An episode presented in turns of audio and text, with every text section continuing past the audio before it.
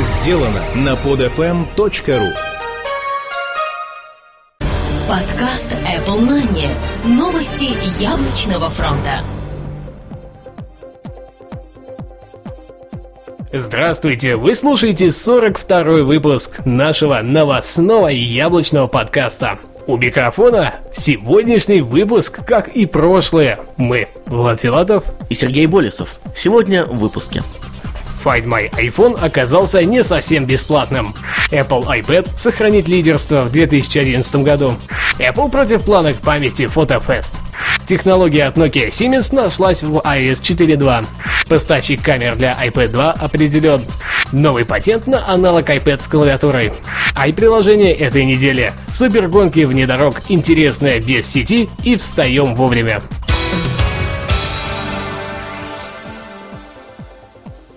Find My iPhone оказался не совсем бесплатным. Компания Apple, как и всегда, оказалась выше всех предположений обычных пользователей, а новый функционал не совсем таким, как рассчитывают многие изначально.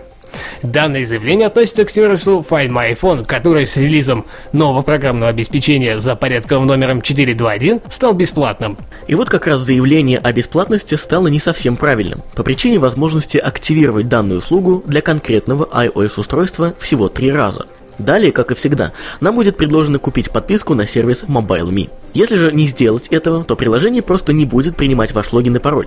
Официальных комментариев по этому поводу от самого яблочного гиганта пока не поступало. Будем ждать и надеяться, впрочем, как и всегда.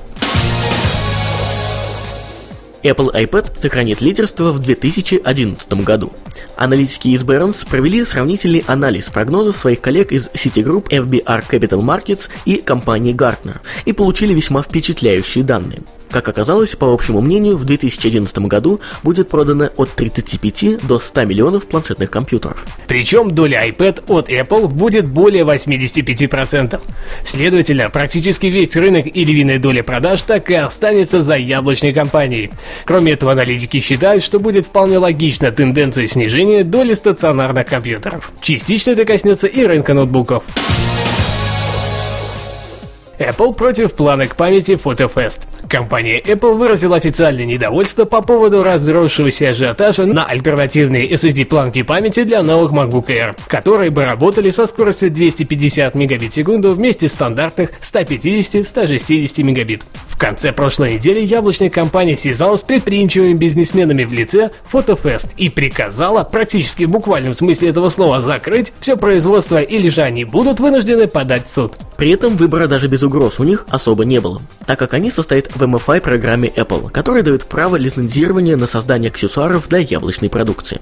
Возможно, после более детальных тестов купертиновцы все-таки дадут добро на продажу, но пока в это верится мало. Технология от Nokia Siemens нашлась в iOS 4.2. На официальном блоге Nokia Siemens появилась информация о том, что в последнем обновлении для телефонов компании Apple была найдена их технология Network Controlled Fast Dormancy. Она позволяет максимально оптимизировать работу телефона, за счет чего он более точно и быстро ищет связь, а также время его работы может быть увеличено до 40%.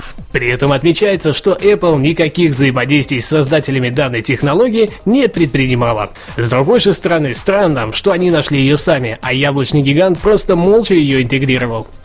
Подождем официальных заявлений нарушителя или хотя бы исков в сторону разработчиков из Купертина. Поставщик камер для iPad 2 определен.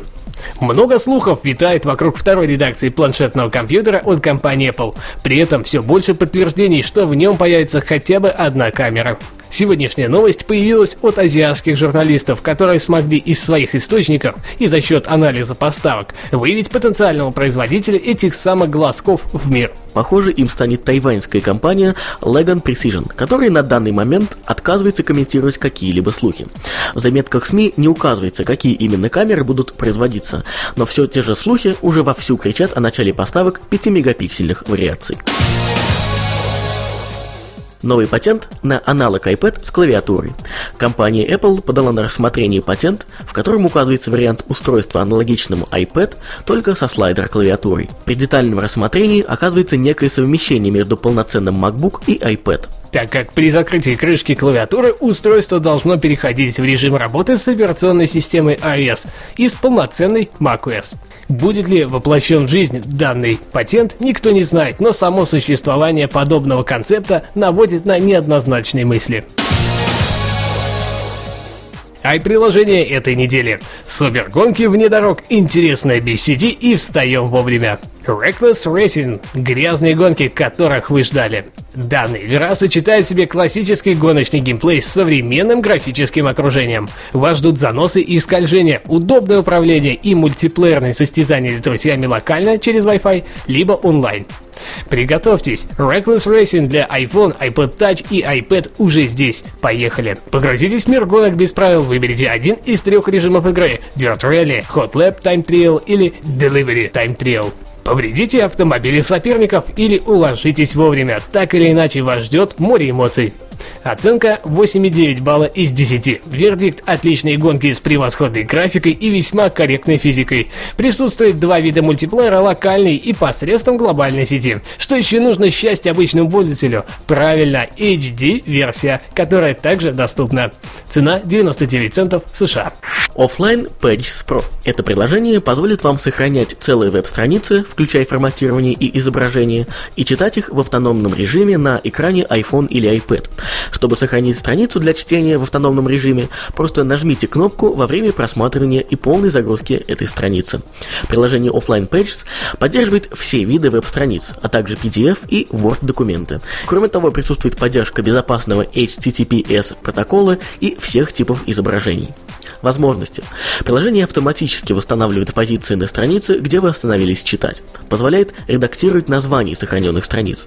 Позволяет вручную обновлять сохраненные страницы.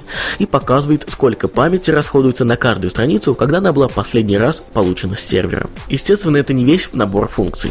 Оценка 7,2 балла из 10. Наш вердикт.